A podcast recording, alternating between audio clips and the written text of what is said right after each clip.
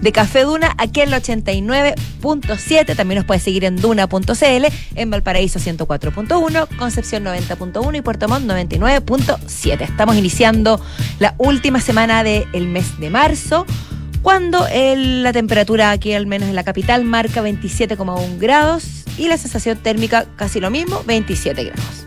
Dicho esto, le doy la más cordial, calurosa, efusiva bienvenida a mi compañero Pablo Ramírez. ¿Cómo estás, Paulita? ¿Qué tal? Eh, Bien, poniéndole buen día al día lunes, pues hay energía. Oye, hace mucho rato que a esta hora de la tarde no teníamos menos de 30 grados. ¿ah? Sí, algo nos menos- está diciendo Por lo eh, menos, no sé, vida, una, un par de o sea, Sí. no sé, unos 10 días más o menos. Ah, eh, hoy día sí, efectivamente iba a haber una temperatura un poquitito menor, cosa que ya, ya eh, era como hora. Que, empezara a amainar las calores.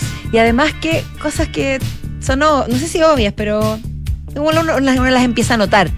Más allá de la temperatura, uno empieza a notar que el sol ya no, ya no alumbra o ya no ilumina lugares, por ejemplo, de la casa. Ah, Yo, por ejemplo, eh, el pasto ya está más verde porque le llega menos sol, pero también ese sector está Como más más verde, más amarillo. ¿O no? No, no, ahora está más verde? porque el pasa es que en el verano le llega demasiado sol Ah. a ese rinconcito del Ah, pasto, con pasto ah, perfecto. chiquitito que tengo se yo. te- se te quema. Así, muy chiquitito. ¿Y tus perros te dejan pasto o no están Es que ahí no, puede, no es que circulan por ahí? No circulan por Ah, ahí. sí, está bien, está bien.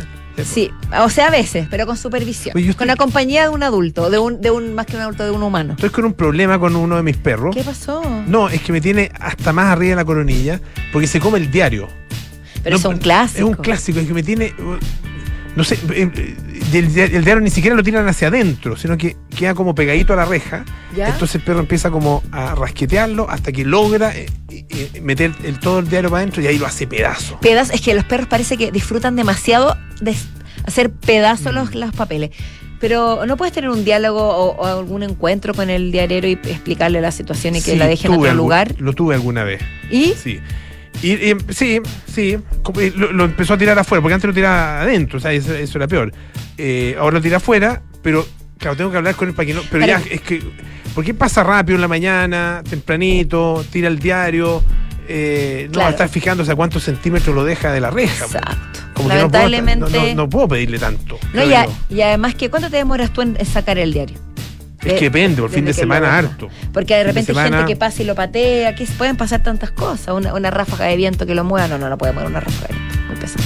Pero sí, puede moverse. temporal. Pero ¿cómo se va a mover solo? Que alguien, no sé, queda muy pegado a tu puerta. Queda pegado a la reja, claro. No, no, está ahí, está ahí frito. Está medio frito. Bueno. Pero eh, todos los días se lo come.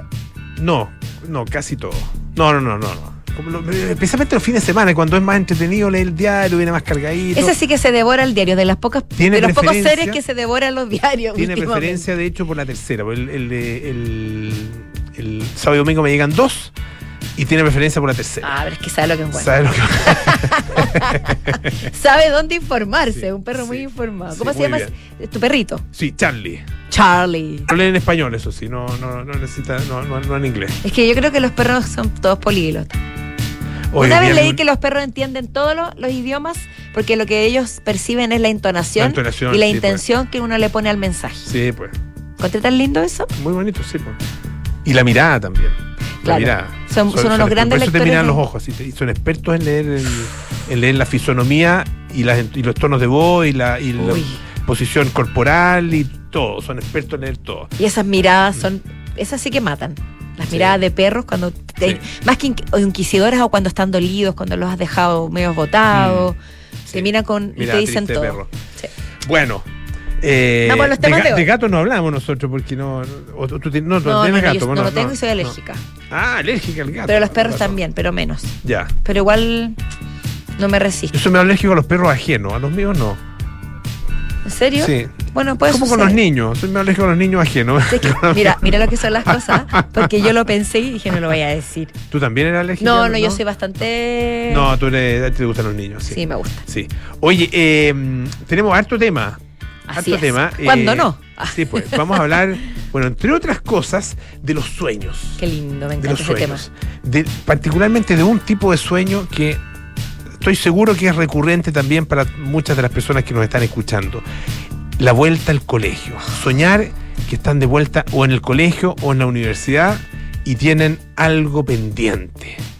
Un trabajo, una tarea, una prueba para la que no estudiaron lo suficiente, o algunos que sueñan incluso con que llegan desnudos a la sala de clase. Temazo. Temazo. Ah, ¿Por qué se produce eso? ¿Qué nos, ¿Qué nos está diciendo? Bueno, lo vamos a analizar aquí en Café Duna.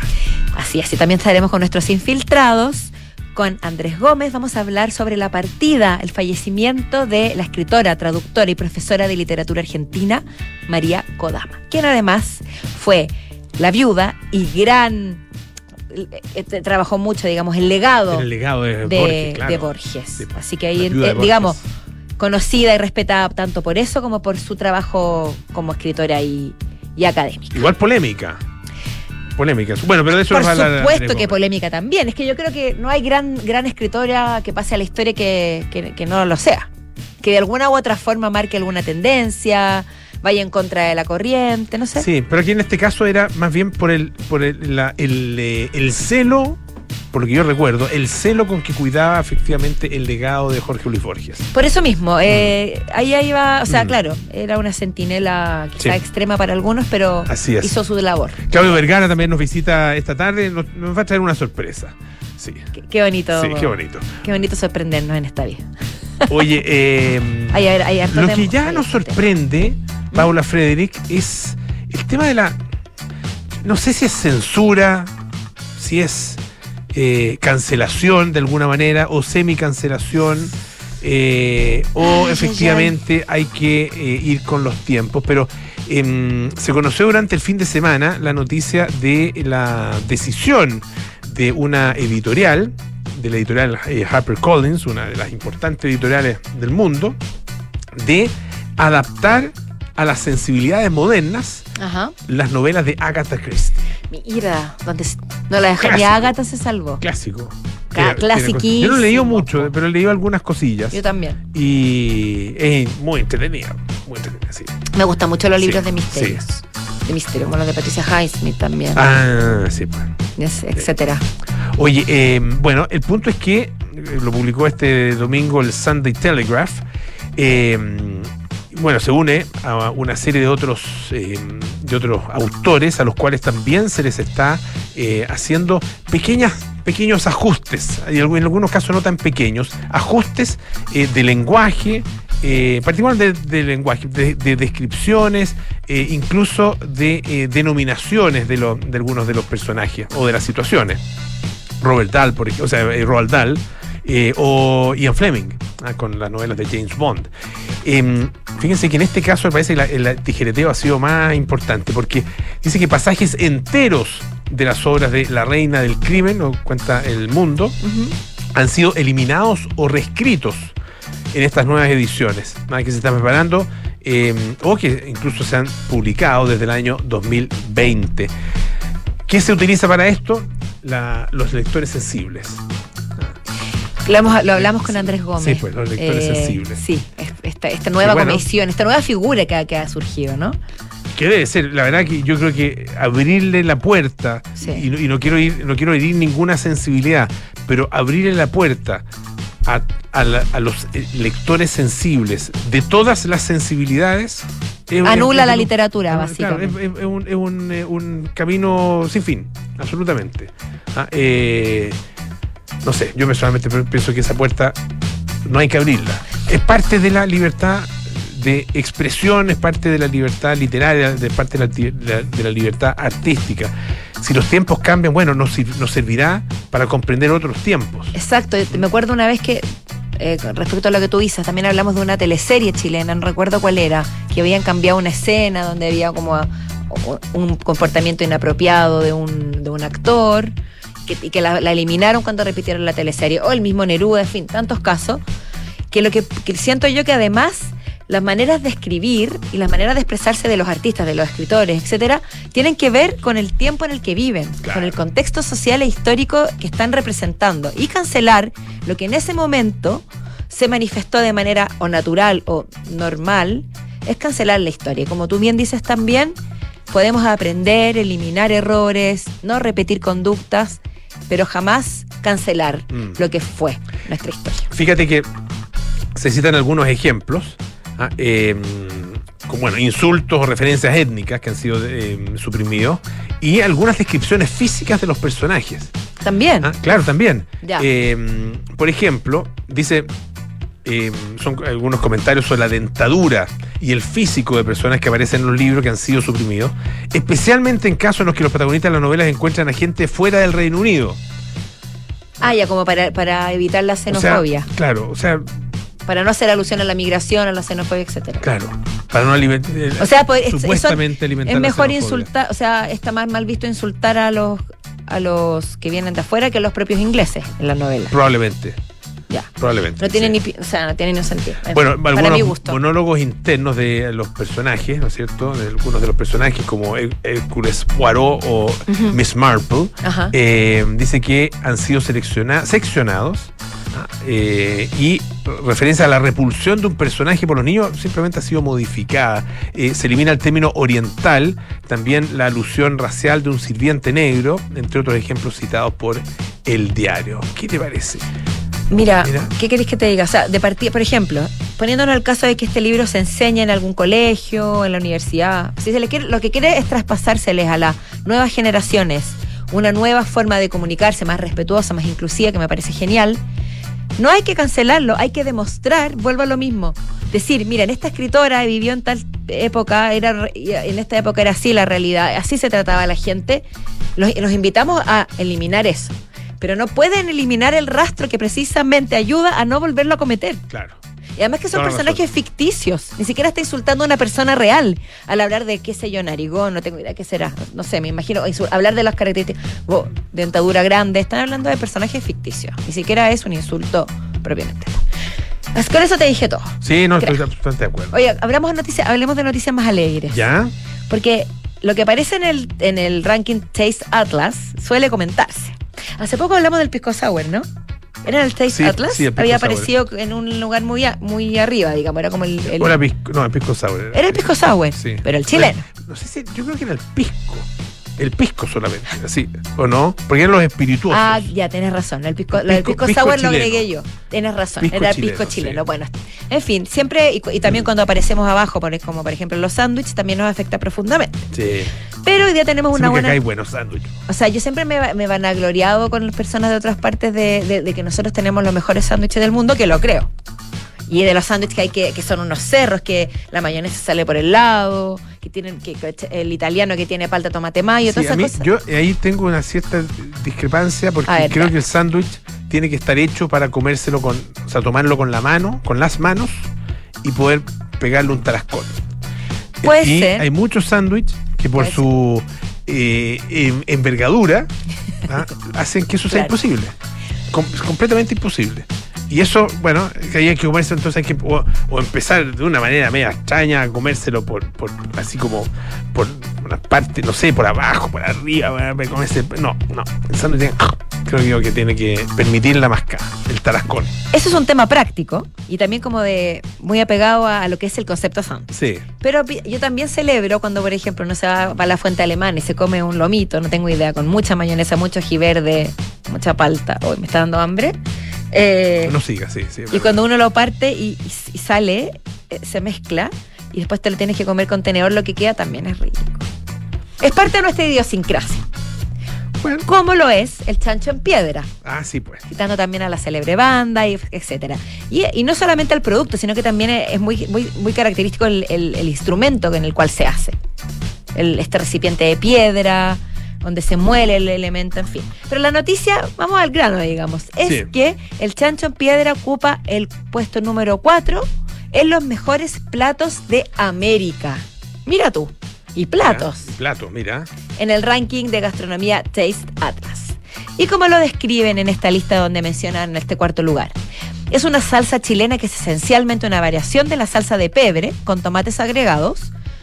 Contiene, aparte del tomate, contiene ajo, chile, cebolla, aceite de oliva, sal, pimienta y perejil o cilantro. Una vez preparado, la consistencia del chancho en piedra debe ser más parecido a una salsa que la consistencia del pebre. Así Yo que muy específica sí, la descripción. Sí, pero estoy un poco en desacuerdo con la receta, fíjate. Ah, está- hoy día estabas contestatario con el No, tema es gastronómico, que- pero me gusta ese estilo. es que dale, dale.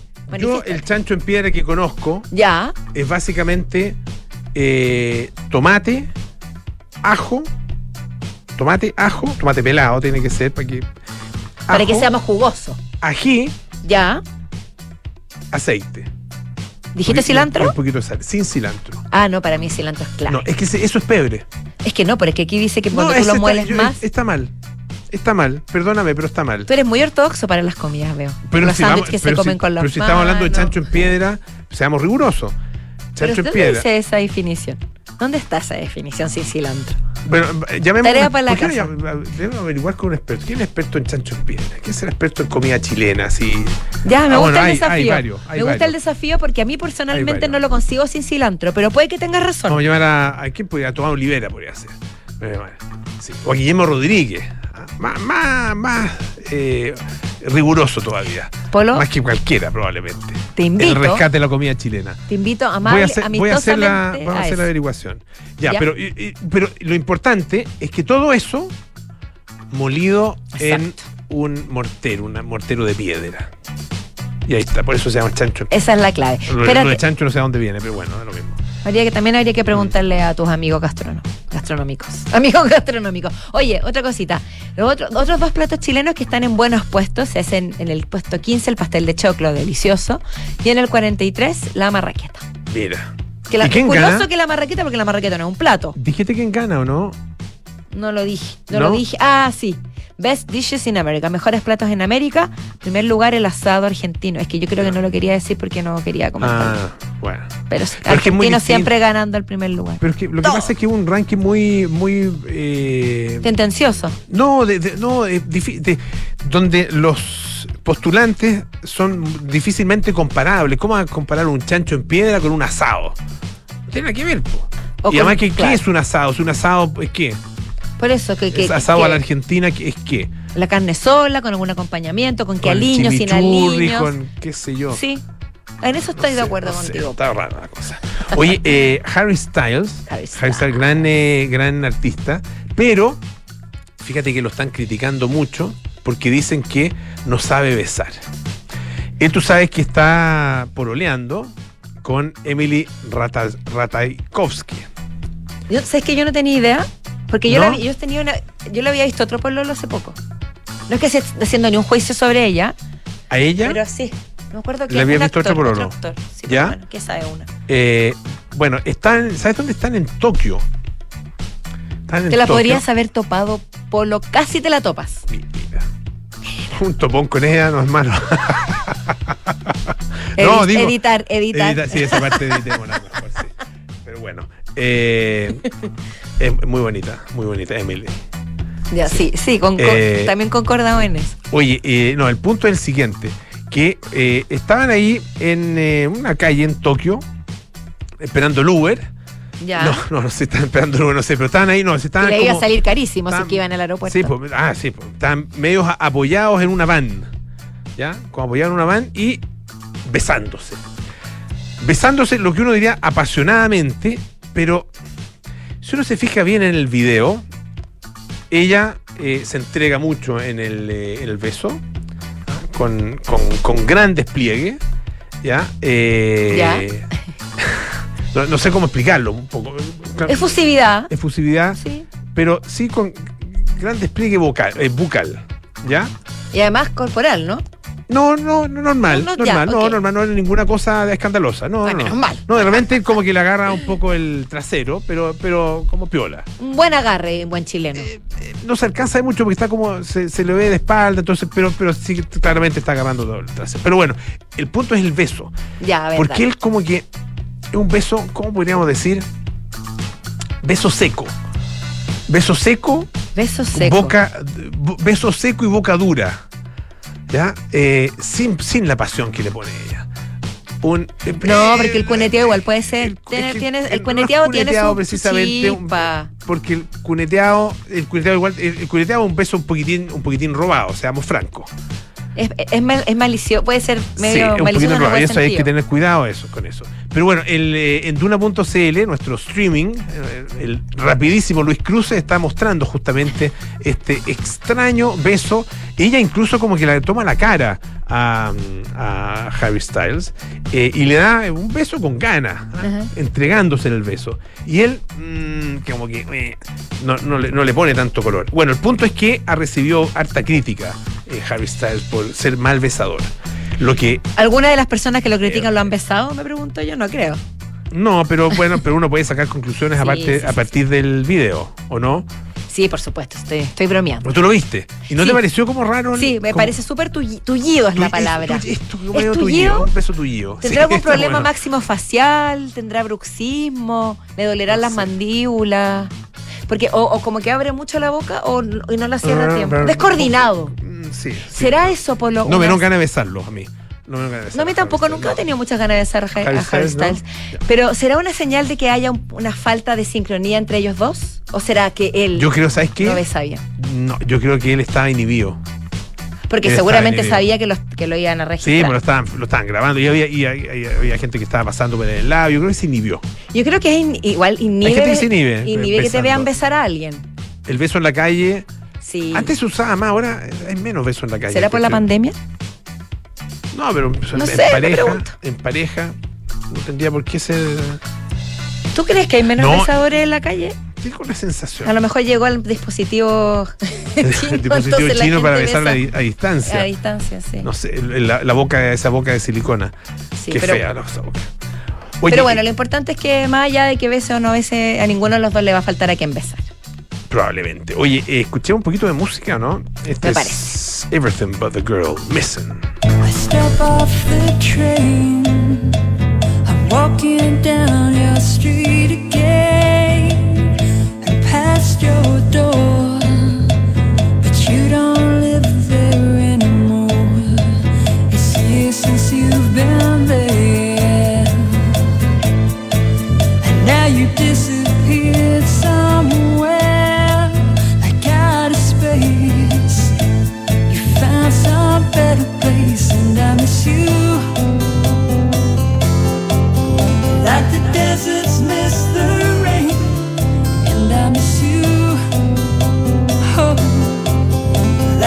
deserts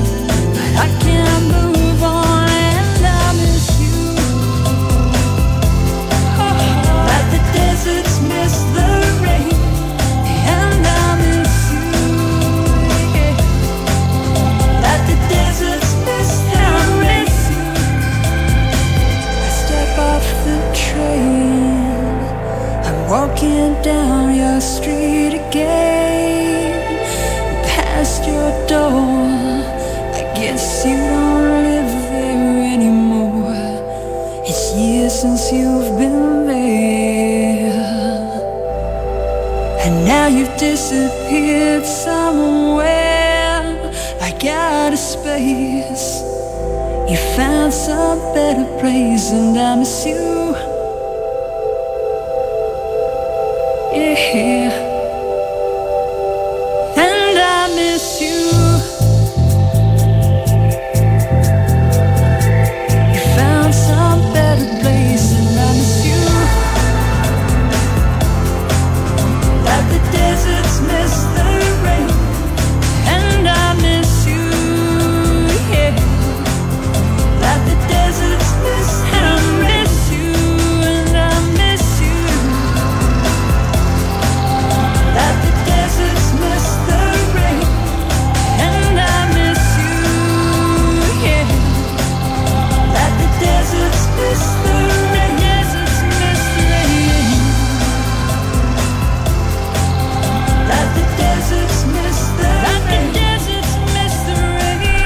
Era Everything But the Girl con Miss. Hablemos de sueños, pero no de sueños por cumplir o quimeras, sino que de los sueños propiamente. Los sueños Que cuando yo dormimos. siento con que los sueños cuando dormimos también a veces determinan nuestro día y nuestro estado de ánimo. Sí, tienen mucha influencia sí. en cómo nos sentimos cuando despertamos. Y por unas buenas horas nos sentimos como extraños, qué sé yo. Pero en fin, lo interesante de este artículo de ese moda de El País es que mencionan un sueño que sería al parecer muy recurrente y que habría mucha, eh, mucho consenso en cuanto a, a su frecuencia, que es el sueño de la asignatura pendiente. Mm, Es decir, soñar que tienes una prueba que no pudiste dar, que hay un examen que tienes que ir a dar, que tienes que volver al colegio porque hay un examen que no te permitió pasar de curso. Esa sensación de lo inconcluso, del deber ser, pero enfocado en el colegio. Así que me parece súper interesante porque al menos yo, eh, y me imagino que tú también, lo sueño mucho. Este artículo en el fondo profundiza sobre, sobre cómo se encuentra esto, en como que en el fondo la mayoría de las personas, según lo que se, se estudia acá, eh, habría soñado algo similar, pero varía. No todos los sueños, dice este artículo, son pesadillas. ya. Para algunos es una mezcla porque tienen que cumplir con una prueba, pero se reencuentran con el colegio, con sus compañeros, con su juventud. Para otros es angustioso volver al colegio porque es un, momen- es un momento donde no lo pasaron tan bien. Mm, Pero lo que se com- lo que se repite, según los expertos que se mencionan e- en, el artículo, es esa sensación de lo inconcluso, Polo. De que, no sé, que uno va a ir a dar un examen y no estudió. O que revisas la carpeta y hay una nota que no te pusieron. Y que tienes que cumplir eso para poder ir a la etapa siguiente en tu vida. Hay un- un- una particularidad que también tienen esos sueños, que se dan algunos casos que la persona está desnuda. Sí, de hecho, lo, lo menciona el ¿Has artículo. soñado que estás en un lugar desnuda? Sí, pero no en el colegio, pero sí lo he soñado. otro- Es, es como. Que salgo, raro. que salgo de la casa ¿Ya? y me doy cuenta que no me puse ropa. Mm, Mucho más seguido me pasa que no me puse zapatos, pero eso dentro de todo es más normal. Ya. Pero sí, me pasa seguido. Pero el sueño que tengo yo, lo voy a cortar brevemente, muy, pero tremendamente frecuente, es que me, me llega la notificación, digamos, que mi cuarto medio se hizo inválido por un problema del Ministerio de no, Educación. te creo. Entonces, ¿Y eso todas lo las soñado varias veces? Millones de veces. Mira. Tengo que volver al colegio a terminar Hacer cuarto, cuarto medio, porque si no, no tengo cuarto medio. Y no solamente tengo que volver, sino que todas mis compañeras tienen, yo estaba en un colegio puras mujeres, todas tenemos que volver y con uniforme. pero ahora, o sea, Ahora, ya. partamos por el grande. problema más estúpido, pero más eh, inmediato, que es que te quepa el uniforme. Ya que te veas medianamente bien con, con la falda y la corbata. Y Eso es lo que te preocupa. No, pues te, te acabo de decir, partamos por el problema Bueno, ah, más ok, ya. Pensé que era lo que más te preocupaba. ¿Qué imagen tienes de mí? Yo creo que hay gente que lo que más le importa. Sí, pero o sea, no, es mi, no es mi pero caso, si- por Pero favor. si la apariencia personal es muy No importante. es mi caso. Y uno se preocupa. No, pero yo te voy a decir lo que más me preocupa en los sueños. Yo les digo a mis compañeras y a mis amigas, pero esto es un abuso. Yo tengo trabajo, tengo que cumplir un horario. Ya vivo sola, tengo mi vida armada. ¿Qué- Yo no voy a pasar de Ah, las pero 8 qué de la noche a las 4 de la tarde con un uniforme vestida en el colegio conversando con ustedes y pasando un examen de ciencias naturales o castellano. Y todas, ay, pero qué, qué amargada, qué te importa. Y van todas y, y lo toman con mucha naturalidad. Y yo digo, ahora se pero llama ¿qué hacen con su lenguaje y comunicación. ¿Ah? Sí, lenguaje y Sí, comunicación en se llama época, se llama castellano, polo. Sí, estaba hablando de la... Pero Sí. es una angustia, Ah, es una angustia muy... A mí, mi pero, caso. pero no lo pasaste mal en el colegio tú. no, no, lo pasé mal, pero bueno, tal vez esto lo debería hablar con mi psicóloga en vez de decirlo Tú- al aire. Pero tuvo su momento. Tuve mis momentos de, de- de no sentirme parte, incomprendida. Ah. Entonces-. Ah. No quiero hablar de mí, pero estoy poniendo mi ejemplo. No sé si a ti te ha pasado que sueñas algo similar. No, no, a ver, recurrente sí, eh, con el colegio o la universidad, más con el colegio, eh, que no estoy preparado para, para un examen o para una ya, prueba. Eso, eso Es- también es- eso lo sí, es- eso, mucho. eso me pasa muy seguido eh, y efectivamente es eh, motivo de harta angustia. Eh, y no sé, yo, yo interpreto y tiene que ver con, o sea, es, es una manifestación de angustia presente, digamos, no, no es que haya quedado algo pendiente en el colegio, ah, eh, ni, ni- ni necesariamente que lo haya pasado mal en el colegio, No, sino, no. sino que son, son es, la, la, expresión de angustias actuales eh, y, de, y de estrés actual, creo yo. Ah, que el que- estrés está marcado muchas veces por lo que tú tienes pendiente y todo eso que te agobia. Parece que conversaste con Úrsula Oberst, A ver, la ¿qué dice especialista Ursula excitada en este reportaje del país. ¿Qué ¿Especialista dice? excitada? Ah, no, citada, citada, Yo perdón. dije, yo dije citada. Sí, sí, sí, no se dijiste cita. Yo, yo entendí mal. Puede ir corroborarlo. Sí. Vamos a escuchar la grabación. Pero también probablemente muy excitada al, dar su opinión. Porque es muy categórica. Dice, se ha descartado la existencia de una simbología universal de los sueños. Y esto me- esta frase me gustó. No estamos interpretando el sueño, estamos interpretando a la persona al que sueña. Al, al soñador. soñador. Ah, mira. Y tenemos que entender los sueños no como una manifestación del pasado, como lo, tú bien lo decías, sino que es un proceso, es una metáfora de la situación actual. Ah, mira. y la Parece infancia que lo leí. Parece, Parece que quedó en tu- en tu Sí, parece que hipotálamo. lo había leído. quedó en tu materia gris porque claramente lo repetiste textual. Y dice, la infancia y la adolescencia, volviendo a lo que dijiste antes, sospechoso, son etapas de la vida que nos marcan mucho. Y frecuentemente están cargadas de efectividad negativa, porque son etapas complejas, de cambios hormonales, de cambios de etapas, de enfrentarse al mundo. Por ende, puede que esa parte negativa que queda en nosotros se asocie al sueño y lo transforme en pesadilla. Mira. ¿Qué tal? ¿Y por qué desnudo? No, bueno, no en todo, pero ¿por qué desnudo? Estás expuesto. en tu más profundo ser. Mm, está bien. está Vamos a hablar con. Úrsula Oberst y le vamos a plantear nuestra teoría. Muy bien. Oye, vamos a la pausa. Construyendo un futuro de calidad. Universidad de Tarapacá, institución líder en el norte de Chile. Universidad del Estado. Oye, esta notición, hablando de colegio, nos recuerda también la época escolar, porque vuelve Icarito renovado. El mejor ayuda a tareas para todo el año escolar en enseñanza básica y ahora en enseñanza media también. Ingresa a icarito.cl y descubre todo el contenido desarrollado por expertos en ocho asignaturas. Te esperamos en icarito.cl. Oye, no se pierdan eh, el resto del programa. A la vuelta de la pausa, por supuesto, estaremos con nuestros infiltrados. Vamos a hablar de María Kodama y también vamos a hablar de Marcianeque y los Beatles. Ya volvemos. And Marcianete, Lowly Hearts Club Band. Exacto. ¡Felicidades! Puedes escoger el premio que quieras. ¡Ay, quiero ese! No, eh, ese. No, mejor el de al lado. ¡Ay, no sé cuál elegir! A veces no importa si le sigues dando vueltas, pero a la hora de invertir es mejor Scotia Fondos, que cuenta con toda la solidez y respaldo internacional que tiene Scotia, donde puedes invertir de manera fácil a través de la app o web y un grupo de coaches expertos te guiará según tu perfil de riesgo y objetivos. Toma la mejor decisión. Invierte en Scotia. Infórmese de las características esenciales de la inversión en estos fondos mutuos establecidas en sus reglamentos internos y scotiabankchile.cl. Infórmese sobre la garantía estatal de los depósitos en su banco o en cmfchile.cl. Marca registrada de Bank of Nova Scotia, utilizada bajo licencia.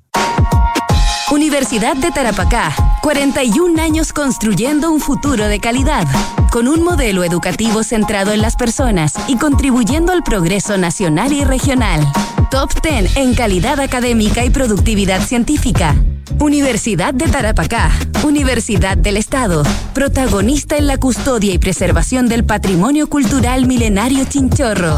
Custodiamos el pasado, construimos el futuro.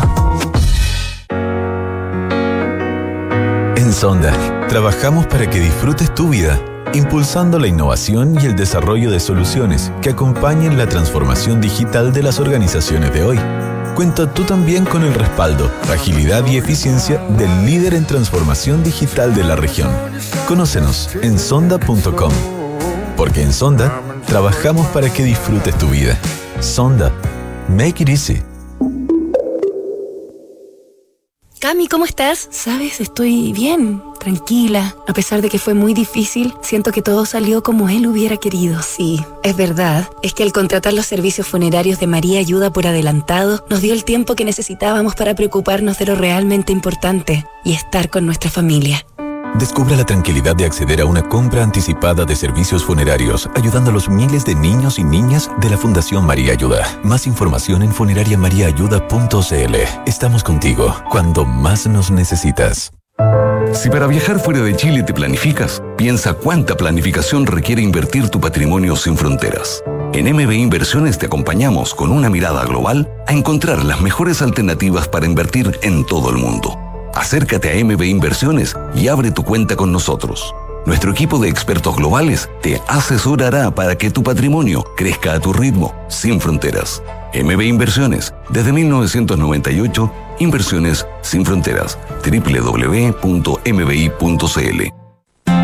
Los departamentos de Edificio Isidora y Benjamín de Inmobiliaria Hexacón destacan por su diseño, amplitud de espacios y continuidad de vistas gracias a ventanales de piso a cielo. También por sus cocinas y closets diseñados con el sello y calidad de la marca italiana Bontempo. un proyecto boutique con departamentos de uno y dos dormitorios en pleno barrio El Golf, a pasos del Cerro San Luis. Conoce más en www.exacon.cl. Control. Llegó marzo y recursos humanos ya está en modo digital con Senda de, de Fontana. Remuneraciones, check. Vacaciones, check. Firma digital, check. Declaraciones juradas, check. Comunicaciones, check. Apps para colaboradores, check. Todo bajo control y eficiente con De Fontana. Recursos humanos está listo para despegar. Este año despega la eficiencia con Senda de De Fontana, el software que hará más fáciles y rápidos tus procesos de gestión de personas. Googlea Senda con Z y comienza hoy desde 1.2 UFs mensuales. Banco de Chile, en acción con Desafío Levantemos Chile, te invitan a ver el programa de televisión Desafío Emprendedor, un programa que busca promover el emprendimiento en el país y premiar a quienes entregan productos o servicios de manera sostenible e innovadora. Semana a semana iremos descubriendo a los 32 finalistas del séptimo concurso nacional Desafío Emprendedor. No te lo pierdas, todos los sábados a las 15 horas por las pantallas de TVN, porque aquí estamos y aquí estaremos con el motor de Chile, Banco de Chile, el Banco de las Pymes.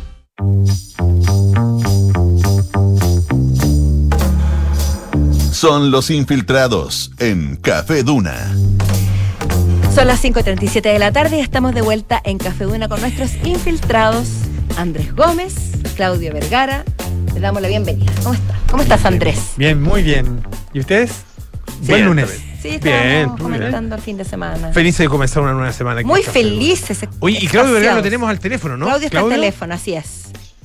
Estoy acá al teléfono, escuchándolo fuerte Ah. y claro. Espero que también se me escuche fuerte y claro por allá. Se, te escucha, se escucha perfecto. Y aprovechemos eso y hablemos de este encuentro inesperado, ah, im- improbable. Aunque podría suceder con la 50% de la banda.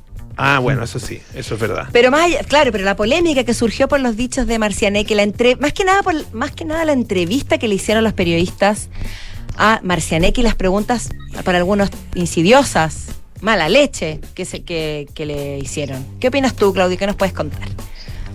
Mira, esto surge de una entrevista que le hacen a Marcianeque el día viernes 17 de marzo, cuando él se venía bajando de Lollapalooza después de eh, estar con, eh, con, eh, con, eh, con Young Sister en eh, Lollapalooza. Eh, y él va al programa Sonidos 24 de TVN, donde le hacen una entrevista acerca de su trayectoria, de un show venidero que tiene en abril, y sobre el final de la entrevista le preguntan por eh, sus ídolos, por las personas que él admira. Él menciona a Bad Bunny y menciona a Ñego Flow, que son dos artistas ya a esta altura clásicos del género y probablemente que para eh, un, eh, un porcentaje de la generación de artistas a la que representa Marcianeque y para el propio Marcianeque son artistas ya legendarios, son artistas que podrían ser sus propios Beatles, si de alguna manera uno los pudiese rotular de esa manera. Y el periodista eh, Davor Guranovic, Guranovic, ujú. Exactamente, sí, le, le dice, ¿y los Beatles te gustan? Eh, y él dice, me, feliz de hacer algo con ellos, me encantaría hacer algo con ellos. Que era, Eh, que era el y contexto, se perdón, Claudio, que era el contexto de lo que estaba hablando, ¿no es cierto? De hacer cosas con, Exacto. Con grandes de la música. grandes de la música y, y- y ahí mencionaba Bad Bunny. qué sé yo. Entonces le menciona a los Beatles y dice, claro, me encantaría hacer algo con ellos.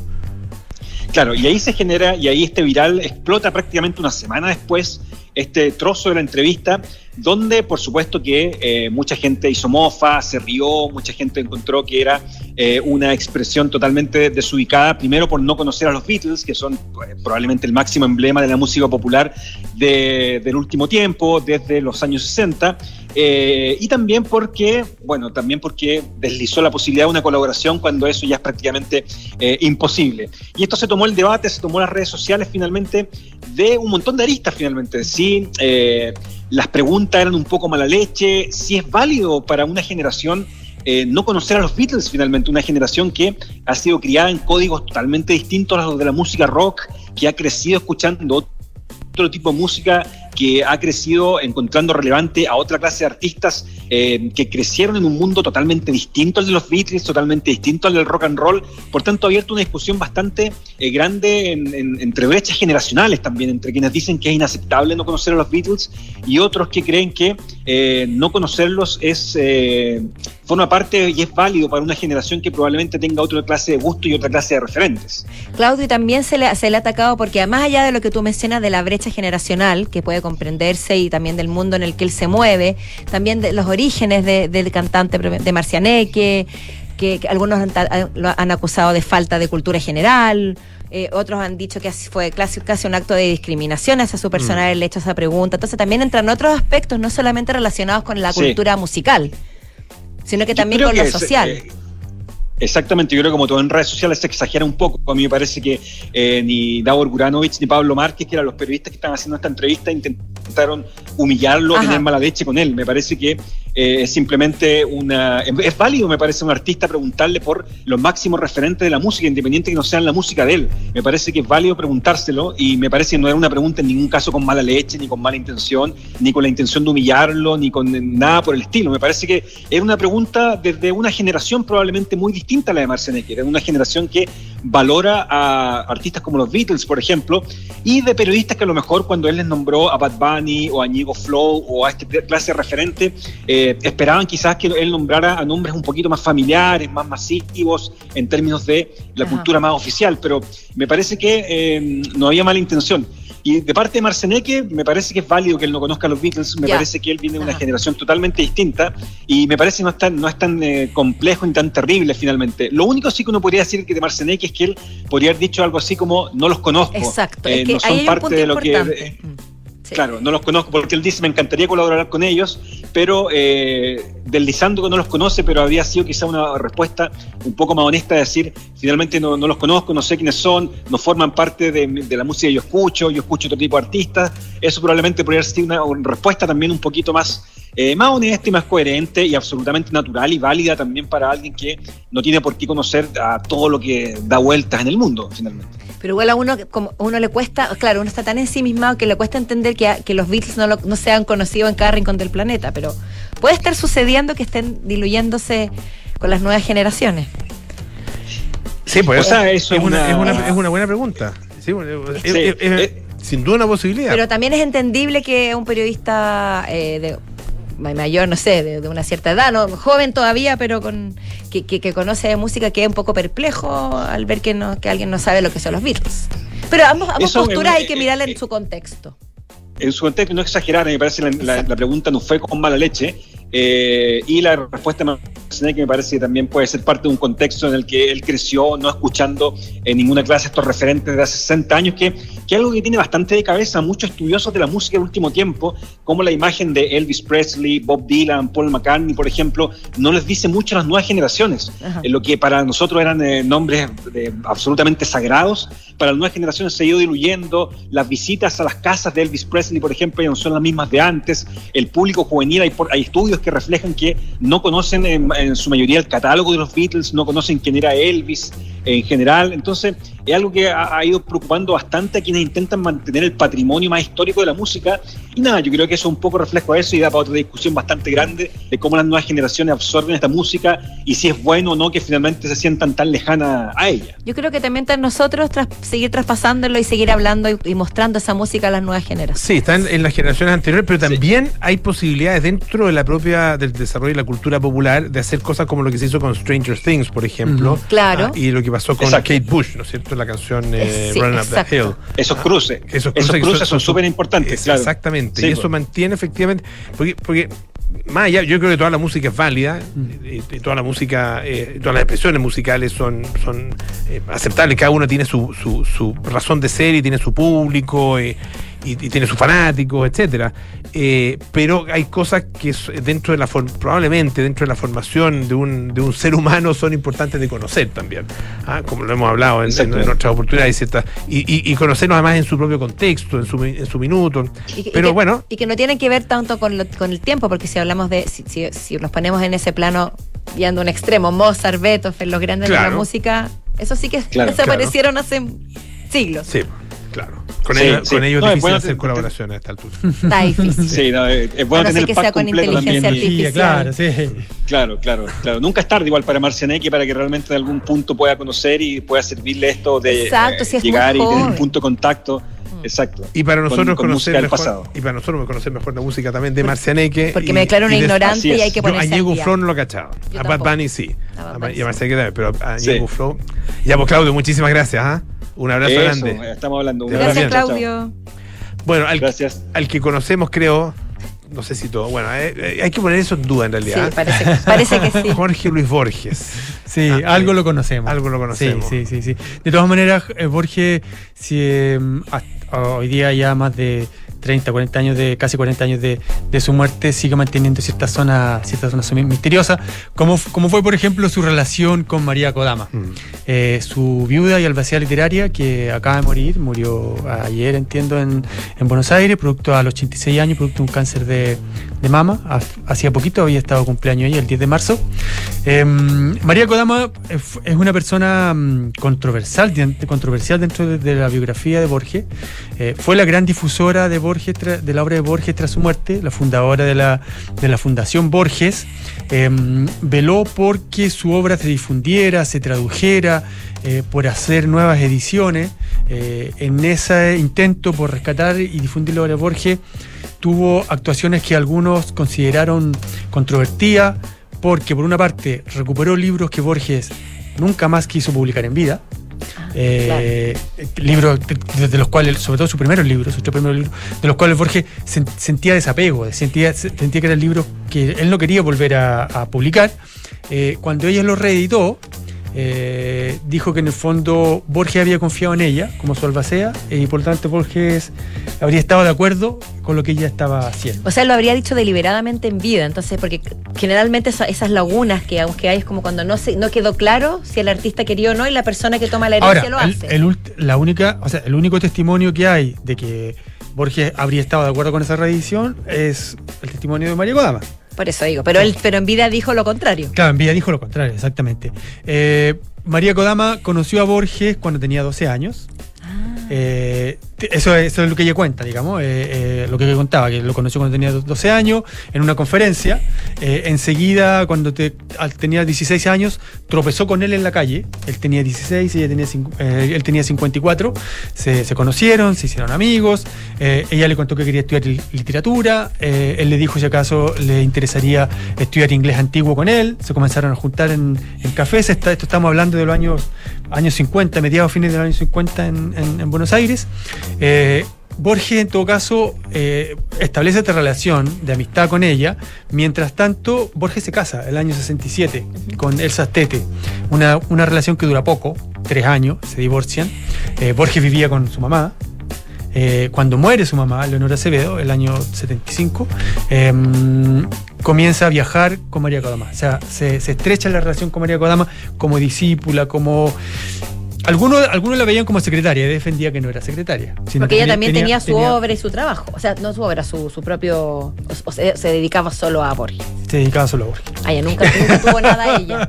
A ver, ella, ella estudió literatura. Ya. eh, tradujo cosas, tradujo cosas junto a Borges, Ajá. pero gran parte de su vida fue, fue Ya. Borges, digamos. Ella no tiene publicaciones propias. Sí, Porque tiene- dice que es sí, escritora, después- con la- después- la descripción ah, de sí, ella. ya. De- después de la, muer- de la muerte de Ah, Borges, eh, escribió, escribió alguna, algunas cosas. Escribió una memoria, escribió un ensayo histórico, em, pero como obra literaria, obra de. No, no, no tiene una, una profusa obra, obra literaria. Y cuando Borges eh, se, vol- se volvió una figura polémica porque de alguna manera el, lo que el círculo de Borges reclama, el círculo de amigos conocido de Borges, lo alejó de su círculo histórico.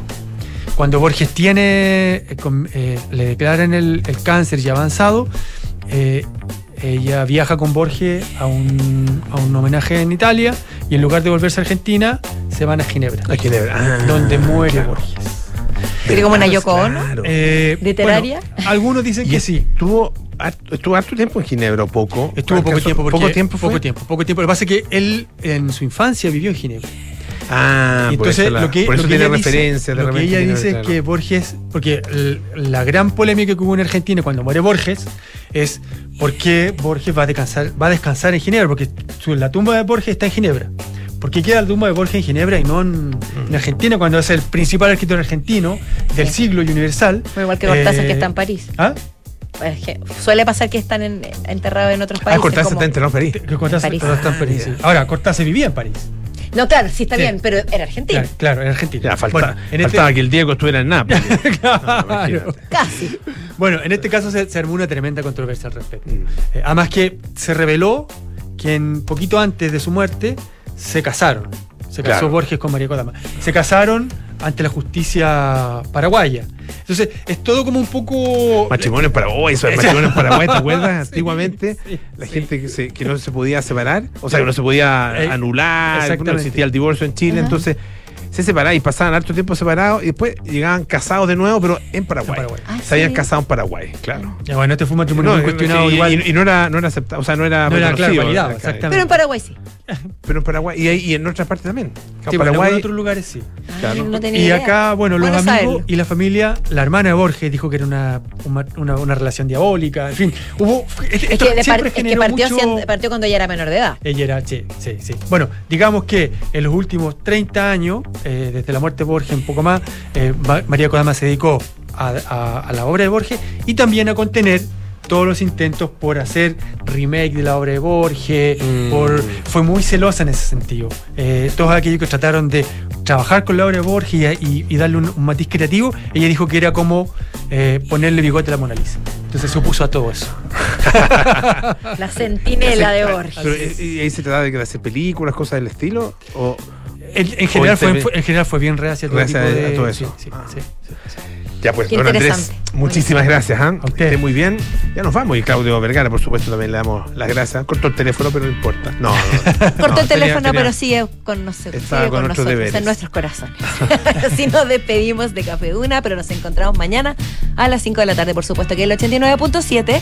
Ahora siga con nosotros porque viene Enrique Llavar con las noticias y luego Polo Ramírez con aire fresco. Hasta Chau, chau. mañana.